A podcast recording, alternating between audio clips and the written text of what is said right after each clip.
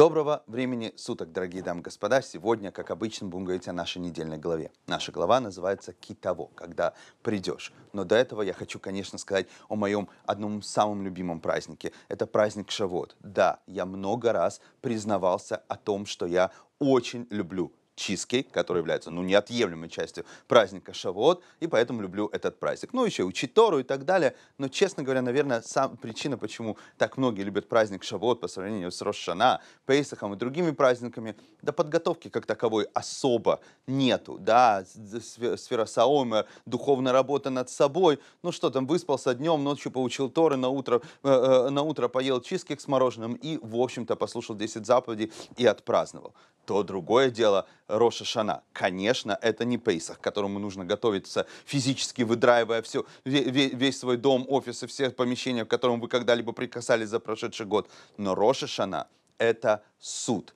И к суду у нас особая подготовка. И именно поэтому наша глава, глава Китово, которая всегда читается в канун Роша Шана, за шаббат или за два шаббата до Роша Шана, э, включает в себя 98 проклятие. Страшные вещи там сказаны, точнее, не проклятие, а предупреждение. Если мы не то, то с нами будет совсем не то.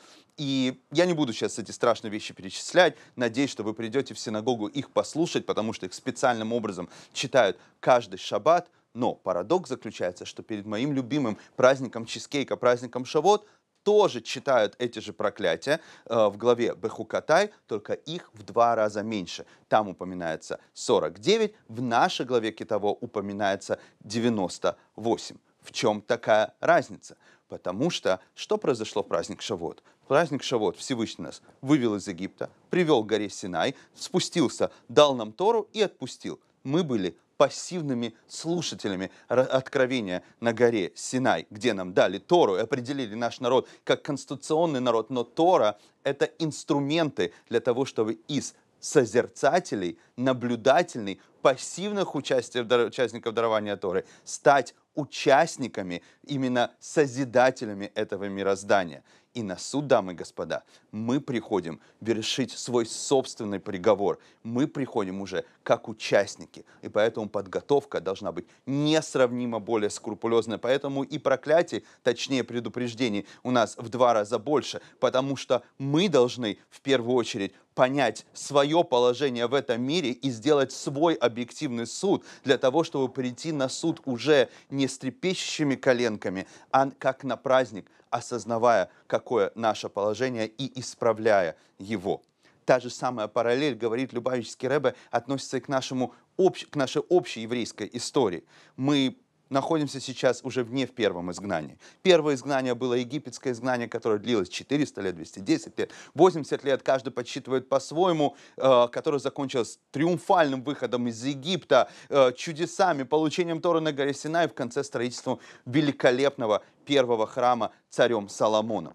Второе изгнание длилось всего 70 лет. Выход был не столь помпезный. Второй храм не доходил до уровня э, э, великолепия первого храма и его, э, его святости.